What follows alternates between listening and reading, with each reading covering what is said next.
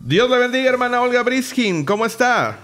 Ay, hermano Lester, aquí pues estamos aquí en Las Vegas, eh, sometidos primeramente a Jesucristo y pues Él nos ha eh, ordenado someternos a las autoridades que nos tiene encerraditos hasta eh, mediados de mayo, de manera obviamente como todos los estados y países, se va a abrir Las Vegas de manera escalonada, pero mientras tanto estamos escudriñando las escrituras para, para, que, como te decía, sepamos el tiempo en el que estamos viviendo y no nos atemoricemos. Entonces, para contestar tu pregunta, hermanito Lester, estoy en paz, estoy en armonía y sobre todo conectada con el cuartel celestial. Qué bueno, hermana, de verdad qué gusto escucharle. Y bueno, platicábamos hace un momento lo impresionante que es actualmente ver ciudades con tanto movimiento como Las Vegas, que de repente ver apagado todo. Le comentaba que a mí me gusta ir por lo menos una vez al año a Las Vegas y pasear con mi familia.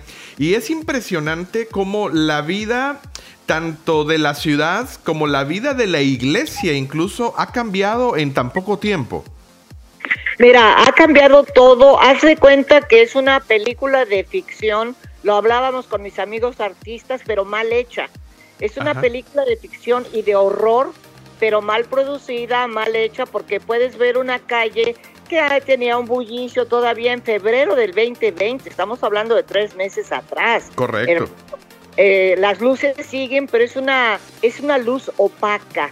Entonces eh, la gente no estaba acostumbrada a convivir con su familia y yo siento que espiritualmente ha sido el cambio más brusco que ha tenido el ser humano, que tenía una rutina de salir, ponchar tarjeta de 9 a 5 y regresar y estaba la comida lista, los niños regresaban de la escuela y todo era jojojo. Pero de pronto empieza sorpresa lejana. ¡Ay, China! Pero de pronto resulta que no era tan lejana. Y llega un momento eh, tan inesperado para todos los seres humanos, al grado, me voy a ir bien lejos, que ni siquiera los propios presidentes de cada país se eh, um, estaban preparados. Es Todos, verdad. sin excepción, se sorprendieron. Imagínate nosotros, verdad. ovejas. Ah, no, así es, hermana Olga, de verdad que le doy toda la razón.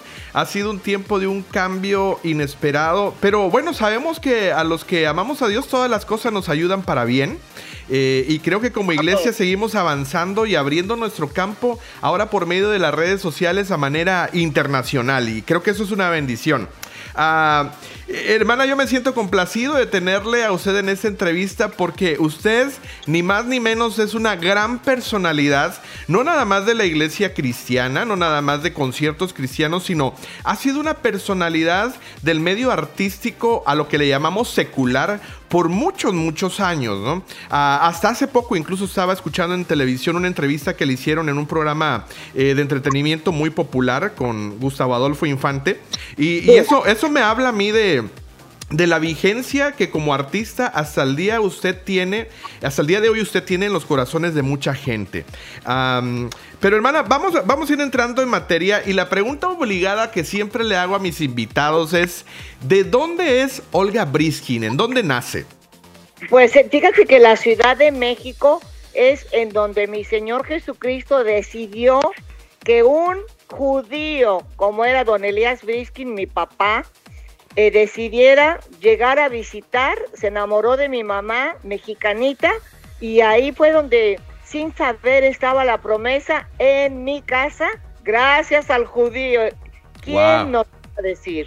Qué bendición, hermana. Entonces usted se puede decir que es capitalina 100%. Capitalina 100%, mitad judía, mitad mexicana. Qué bendición, hermana. Nosotros la conocemos a usted porque usted toca el violín de una manera maravillosa. De hecho, déjeme le comento a toda nuestra audiencia, hermana, que eh, estuvo usted en mi iglesia acá en la ciudad de Seattle, Washington.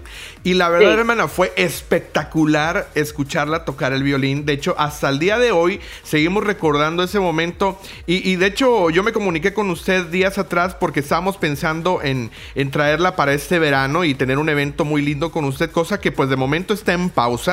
Eh, porque la verdad que escucharlos de tocar el violín fue algo maravilloso. Yo soy músico, eh, pues, de profesión y creo que logro entender cuando alguien toca bien y cuando alguien no lo hace bien. Y la verdad usted lo hace de una manera majestuosa. ¿A qué edad o cómo es que usted se involucra con la música y más o menos cuántos años tenía usted? Ah, fíjate que es una pregunta muy buena, hermano Lester. Sí me escuchas clarito, ¿verdad? Sí, te escucho perfectamente, hermano. Eh, Pues ahí el judío empezó, pues él era un gran violinista, de hecho. Elías Briskin estuvo considerado en sus tiempos dentro de los ocho mejores violinistas del mundo, porque vino justamente, eh, pu- pues, ya sabes las historias de las persecuciones a los judíos, los ancestros de mi papá terminaron huyendo a Rusia, de Rusia terminaron huyendo a Washington, de Washington pues ya vinieron a Nueva York, a Los Ángeles y finalmente aterrizó Elías Briskin en la Ciudad de México, conoce a mi mamá y yo admiraba la forma en que tocaba el violín Elías Briskin porque dije, ¿por qué suena tan diferente cuando toca mi papá y no era cariño de hija a padre? Y hay una cosa que me contestó, me dice, hija, siempre que toques el instrumento, tu violín, tócalo con corazón. Es muy importante la técnica, práctica, práctica, práctica, son las tres primeros pasos, pero lo más importante para ti como violinista va a ser que toques con el corazón, aunque sea las mañanitas o el happy birthday, siempre conecta tu corazón con la mano, porque si no, la técnica nunca te va a servir si no está involucrado el corazón. Ok. Entonces, que mi corazón tiene dueño, que es eh, el Señor Jesucristo, viene la técnica que me inculcó mi padre desde los 8 o 9 años de edad. Dejo el instrumento por andar vedeteando, como dices tú, por hacer una carrera secular, por ganar dinero, por todo lo que he confesado públicamente. Y Ok. de pronto, hace 10 años, el Señor toca a mi puerta, llamó, como dice Apocalipsis capítulo 3, verso 8, Él tocó a la puerta y llamó. ¿Y qué crees que la Olga Briskin oyó? Oyó la voz del Señor sin saber que el Señor Jesucristo dice, mis ovejas oyen mi voz y yo las conozco Así y es. ellas me siguen. Y es lo que hago ahora, seguir al Señor Jesucristo desde que le abrí la puerta. Entonces ahora el sonido que saca el violín no solamente es la técnica briskiniana de mi papá, sino es el corazón que ahora tiene dueño, que es el Señor Jesucristo. Qué maravilla, qué maravilla, de verdad, escuchar eso, eh, hermana Olga, de verdad es, es eh, llena de alegría. eh, escuchar esas palabras de su boca, de verdad que, que llenan y alegran el corazón. Eh, y, y, bueno, después de que usted comienza a aprender el instrumento, que, que, repito, lo hace usted de una manera maravillosa, increíble, eh, ¿cómo es que usted llega a la televisión y cómo es que se presenta la fama en el camino de Olga Briskin? Bueno, se muere mi papá, me dejó entrenadita y yo trabajaba por ser menor de edad, trabajaba en restaurantes para ricos en la zona rosa de la capital mexicana. Los que viven allá saben cuál es la zona rosa. Entonces, pues, yo tocaba para los eh, pues, acaudalados, eh, directores de televisión, productores, millonarios, gente que, pues según ellos dicen que pertenecen al jet set.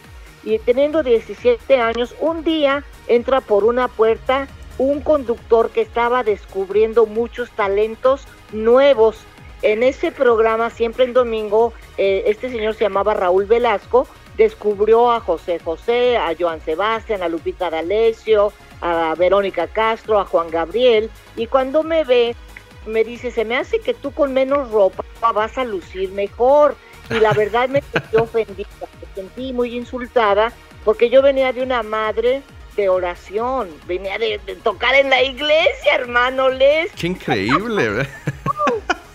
tocaba el violín en la iglesia y tocaba la serenata de Schubert y tocaba el Ave María de Gounod y Händel, tocaba cosas pues eclesiásticas propias de la iglesia, la marcha nupcial de Händel, todo lo que se toca en las iglesias. Entonces trabajaba porque tenía que ser el sostén de mi casa, sin imaginar que detrás de esa bonche de ropa, como le, Raúl- le, le llamó Raúl Velasco, estaba un bikini que ni en la imaginación me imaginé que un día me iba a sostener durante 20 largos años. Ok. Entonces esa combinación extraña de un músico clásico de 17 años que de pronto me invita Raúl a su programa pasa algo que no sé qué pasa y me dice, oye, tu número funciona, te podrías desvestir un poquito más. hasta que quedé en bikini, hermano, qué vergüenza decirlo, pero ya estoy perdonada.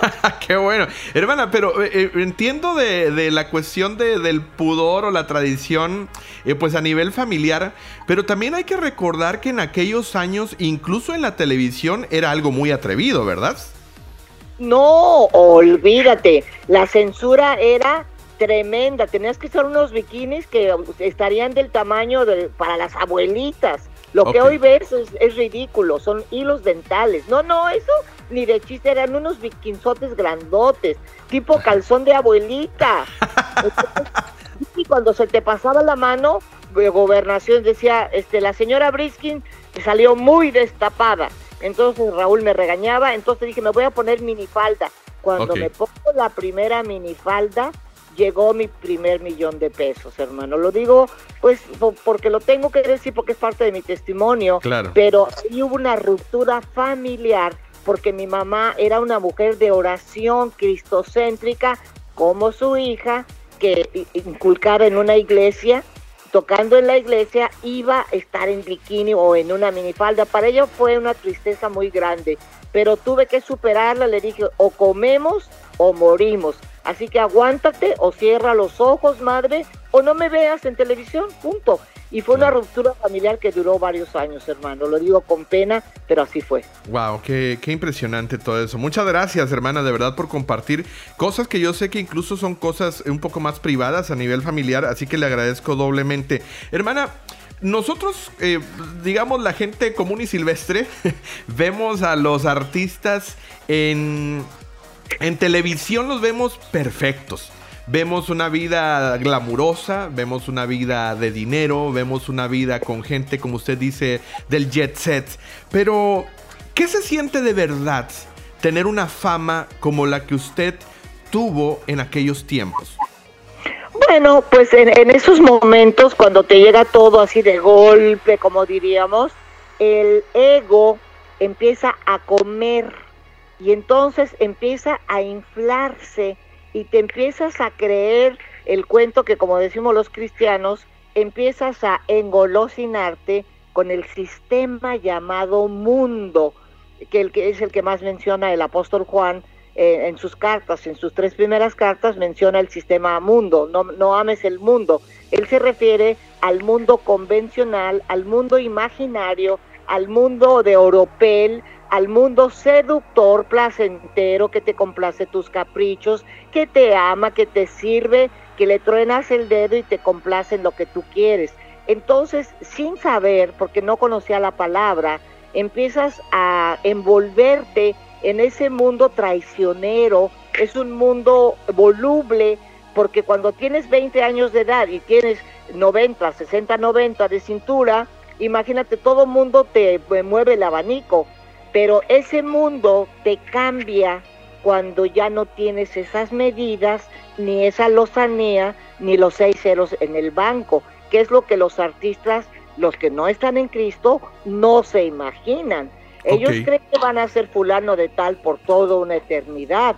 Entonces la misión que yo tengo hoy, Olga Briskin 2020, es decirles que tienen que abrir los ojos porque va a pasar su telenovela, su película, su disco, su ah, Oscar, su Emmy, su Grammy, que todo eso es pasajero y que se le llama bíblicamente añadidura. No es ningún delito ser actor, cantante, bailarina, actriz, músico. El delito es convertir a un sistema traicionero llamado mundo como tu Dios.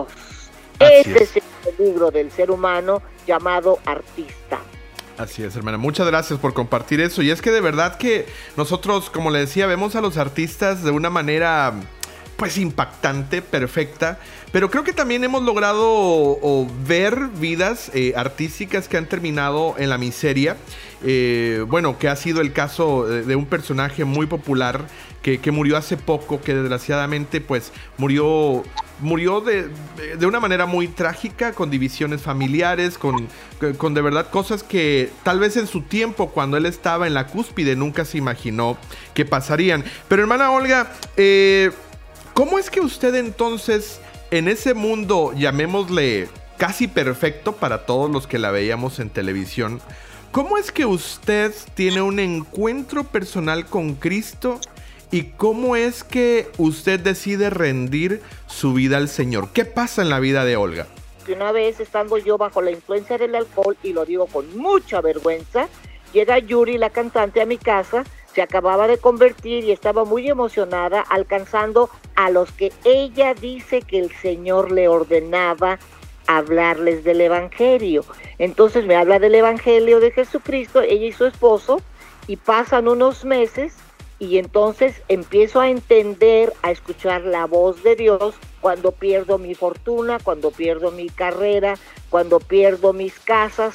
Entonces levanté la cara y es cuando pude ver a Jesucristo. En otras palabras, y concluyendo un testimonio, eh, mientras tuve la cara puesta en el mundo, ay, qué lindos, mira cómo me aman, cómo me aplauden, cómo me quieren, ay, todos quieren con la briskin, qué chula estoy, qué bárbaro, cuando todo se me acaba, bajo la mirada y veo que no hay dinero, que no hay juventud, que ya no hay amigos, ya no hay parrandas, ya nadie invita a la briskin, ya no hay palenqueros, ya no hay contratos, ya no hay nada. Y en ese momento recuerdo que Yuri me dijo, cuando no tengas a dónde ver, ve a Cristo. Subo la cara y veo a Jesucristo. Y desde entonces me tuve que usar una palabra que tengo que reconocer, caer de rodillas y rendirme con mayúsculas. Señor, tal como vamos a comparar, porque es válida la comparación en ese sentido, cuando Saulo de Tarso cae y voltea sus ojos hacia arriba, identifica a Jesucristo, le dice, Señor, ¿qué quieres que yo haga? Así cayó de rodillas la mujer con todo y violín. Reconocí por primera vez que me tenía que rendir. Perfecto, Señor, tú ganas. ¿Qué quieres que yo haga? Y aquí me tienes alabándolo y obedeciéndolo con defectos, con virtudes, pero él ya sabía que yo era débil, que era imperfecta, y así, con todo y eso me escogió. Ok, de verdad impresionante lo que Cristo puede hacer en la vida de uno. Pero hermana, ¿cómo es esa transición? Esa transición del bikini, de las cámaras, de la televisión, de los shows, del cabaret, del concierto. ¿Qué se siente en esa transición cuando de repente todo eso se tiene que dejar de lado y de repente cambia el cabaret por una iglesia, cambia el bikini por ropa apropiada, cambia la música que posiblemente ofendía a Dios por música que edifica a mucha gente. ¿Cómo pasa esa transición? Aquí lo más maravilloso es que cuando tú te entregas 100%, no 99, 100, no 98, 100% a Cristo, me rindo, me arrodillo, me quebranto, le digo, ok Señor, dime cómo empezamos, pero de tu mano. Entonces el Señor me dijo, lo primero que vas a hacer es levántate y aprende mi palabra. Y por primera vez en mi vida me paro con mucha vergüenza en una iglesia pequeñita para que nadie me viera, porque confieso que me daba mucha pena estar en el estado en el que estaba. Estaba con 40 kilos de más por la, por la embriaguez, porque el alcohol engorda, aunque la gente no lo sepa, el alcohol engorda por los azúcares, por la depresión de que había perdido toda mi fortuna, todos mis amigos, todos mis contratos por un evento que tuve aquí de un mal amigo que yo pensé que me había este, traicionado, que era Juan Gabriel, me mete zancadilla Juan Gabriel y entonces yo le echaba la culpa a Juan Gabriel de que por su culpa había acabado mi carrera. Entonces empecé a odiarlo, empecé a, maldecir a Juan Gabriel, pero entonces eh, cuando llega Yuri, eh, ya había llegado Yuri antes del Juan Gabrielazo, yo recuerdo que pasé dos años mendigando, así, mendigando comida, hermano. Por eso hoy puedo entender los mendigos, los puedo entender a los indigentes, puedo entender a los que tocan la puerta para que les des para un taco, los puedo entender porque quién iba a pensar, ni en una película de horror de las 20 que hice, me imaginé que iba a tocar la puerta de mis fans para que me dejaran dormir en una cama extraña. Pero yo ahora lo que yo veo, ahora hablando contigo, que todo tenía que pasar de la misma manera que pasó. En otras palabras, si alguien me pregunta, ¿usted cambiaría algo de lo que usted vivió para conocer a Jesucristo? Y yo te contestaría con un rotundo no, hermano Lester, no cambiaría, no cambiaría nada, porque esa caída fue la que me hizo saber al final del barranco que la mano que estaba al final del barranco oscuro y lleno de lodo era la mano traspasada del Señor Jesucristo. ¿Algo más? Qué bendición, qué bendición, hermana, de verdad, qué bendición escuchar eso.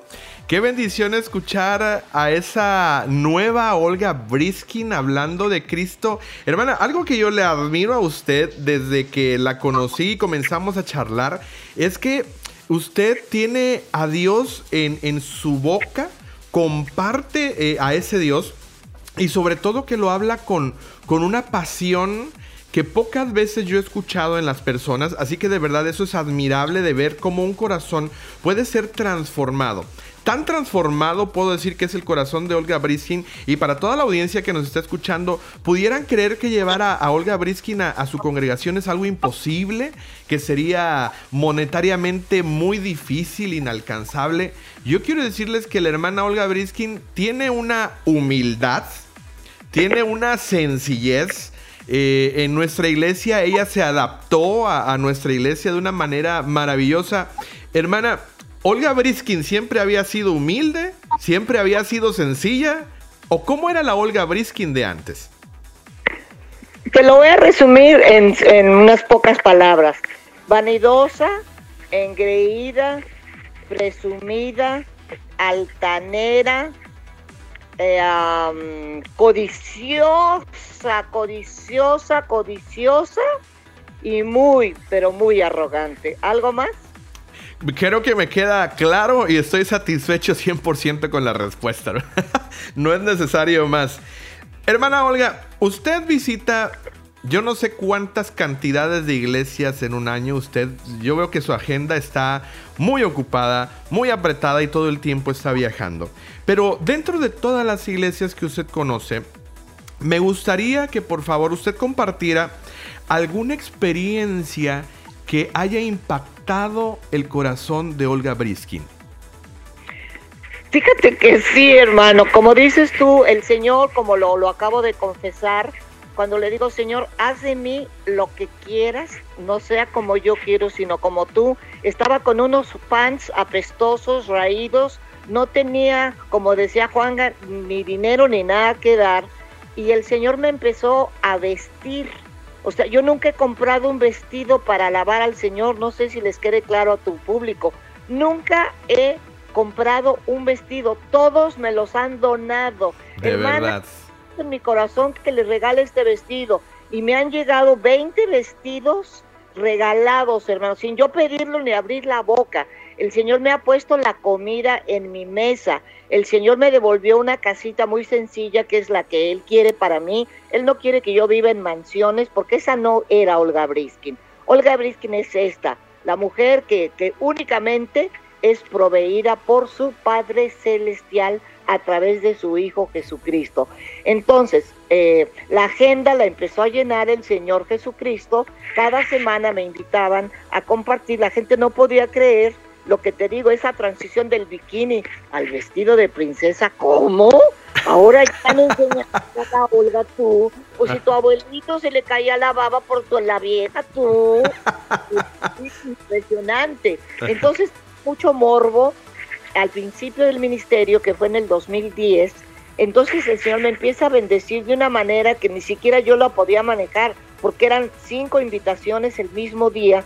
Entonces lo que empezó a hacer el Señor es a programarme iglesia cada semana, pero lo que más me ha impresionado al principio, obviamente yo no conocía la palabra del Señor, pero el Señor me empezó a congregar a motivarme a congregarme aquí en una iglesia cristiana en Las Vegas, pero empezó a despertarme una hambre por la palabra que sentía deseos de llegar a la Biblia para empezar a devorármela.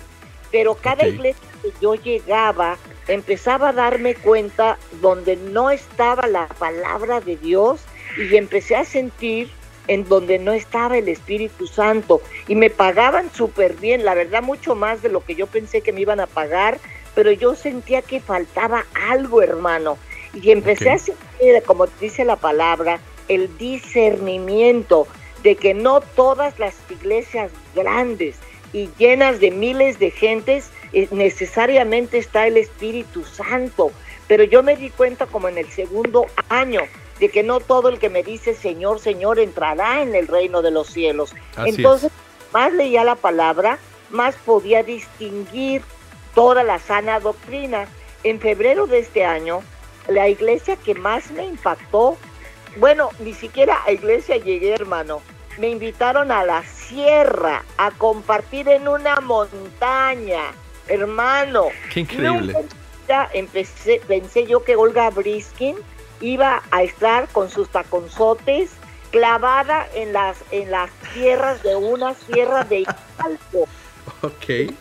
cuando yo cerré los ojos, yo veía toda nuestra gente que no tenía ni para comer, gente que de veras estaba necesitada de oír una palabra de aliento. Esa iglesia sin paredes, sin muros, sin sillas, es la que más me ha impactado. Tú lo podrías creer, ¿verdad? Sí, claro, qué, qué bendición escuchar eso. De verdad que es impresionante cómo Dios transforma el corazón de alguien. Estoy escuchando a una persona que estuvo, ¿cómo se, cómo se le puede llamar en el top de, de México, de los artistas, de la farándula? Con un corazón 100% renovado, hermana Olga, y no lo, no lo digo porque usted esté conmigo en esta entrevista, lo digo de corazón, lo digo de verdad, es una persona sencilla, amable, accesible, con la que se puede uno comunicar eh, sin ningún problema. De verdad que muchísimas gracias por eso, hermana Olga. Y quisiera que para finalizar esta, esta entrevista, hay mucha gente en necesidad, hermana, el día de hoy. Usted sabe que el mundo nos ha cambiado. La vida se ha transformado en cuestión de unos pocos meses. Hay gente que está pasando tristeza, dolor, ansiedad, depresión, que está pasándola verdaderamente mal. Hermana Olga, por favor, déjenos una palabra para cada una de esas personas que están pasando por estos momentos difíciles. Claro que sí, me gustaría contestarte algo que me preguntaste porque yo quiero que sepa la gente que le doy gracias al Señor de haber conocido ese mundo perdido, voluble, frágil, eh, de oropel, que es el espectáculo, porque ahora, estando en el Evangelio, eh, para mí es bien fácil comparar y detectar. Entonces, todo lo que huele a mundo, de inmediato corro, corro, porque como ya lo conocí, lo puedo detectar. Entonces puedo entender al necesitado y puedo entender al potentado puedo entender al que se atiborra de comida en esta cuarentena y al que padece necesidad. Entonces, hoy sí te puedo hablar como mujer cristiana, radio escucha de mi vida, y te puedo decir que tú puedes ver la televisión a los artistas y puedes pensar que la pasábamos muy bien, y yo que pasé 40 años en el espectáculo, como dice el hermano Lester, con el aplauso, con el silbidito, con el coqueteo, con el todo, te puedo decir que todo para mí, lo que era para mí ganancia, hoy, gracias a Jesucristo, lo tomo por basura. Entonces yo te voy a pedir en el amor de Cristo que no pongas tus ojitos como me pasó a mí en el gobierno. Qué bueno que te cheque, que te llegue tu chequecito de estímulo. Qué bueno, pero no pongas tus ojos en el cheque, porque te lo vas a gastar más rápido de lo que tú crees. Así es. Pon tus ojos en Cristo. Conoce a ese bendito que nunca te va a dejar sin comer. Tú vas a ver a muchos inconversos, que esos, eh, esos son los que me preocupan a mí. Entonces, si tú todavía no conoces a Cristo, radio escucha. Antes de que sea demasiado tarde, hoy tú estás oyendo estas palabras porque el Señor quiere que tú las oigas de una mujer que estaba muerta en sus delitos y pecados. ¿De qué me servía tener 20 años y todo mi cuerpo en su lugar? De nada. De nada me sirvieron los millones, las esmeraldas, los galanes, los políticos, los millonarios, de nada me sirvieron, amado Radio Escucha. Entonces hoy te digo, reinvéntate, ponte a orar, dile, Señor, ¿qué quieres que yo haga? No le preguntes a la vecina, porque ella qué va a saber. El único que sabe lo que tú necesitas es el Creador a través de la bendita palabra de su glorioso Hijo Jesucristo. Entonces dobla rodillita. Ay, hermana, es que yo no creo en esa. Pues entonces ese es tu problema, porque el que no cree, ese es el que está perdido, porque el Señor dice, el que cree en mí, dice Jesucristo, en los cuatro evangelios, tiene vida eterna. Yo te invito a que hoy dobles tu rodillita y con R mayúscula te rindas al que nunca te dejará que padezcas hambre, ni frío, ni carencias, al que te va a tener en el hueco de su mano, haya pandemia, no haya pandemia, haya temblores, no haya temblores. ¿Por qué? Porque hoy, si tú estás en Cristo, a partir de ahorita, eres nueva criatura y todo lo que para ti era ganancia y que te llamaban la atención los artistas, para ti va a ser como para mí, basura. Hoy acércate a lo verdadero, a lo puro, a lo santo, a lo verdadero y da buen ejemplo a tus hijos, porque aquí con palabritas no vas a ganar nada, siervo, sierva. Aquí es predica con el ejemplo, pero primeramente ríndete tú. Y si tú ya estás en Cristo, háblales de Cristo a los tuyos si de veras los amas, porque el Señor dice en sus promesas, nunca te desampararé, nunca te dejaré. Ya viste que el mundo cuando estás bonito y rico te digo, ay, venga para acá mi chulita, pero cuando ya o todo, te votan y te cambian por otro. Así que yo hoy en el amor de Cristo le pido en el precioso nombre de su Hijo Jesucristo que te traiga y que te rindas hoy para siempre para que tengas vida eterna. En el nombre de Jesús. Pues esa es la voz de Olga Briskin. De verdad que estamos fascinados de, tenerla aquí, eh, hermana Olga. Dos últimas preguntas rápidas porque yo sé que el tiempo nos ha avanzado. Yo sé que los compromisos suyos son, son, muchos. Eh, dos últimas preguntas. ¿Cuántos discos tiene? Y número dos, ¿cómo podemos contactarla o seguirla en las redes sociales?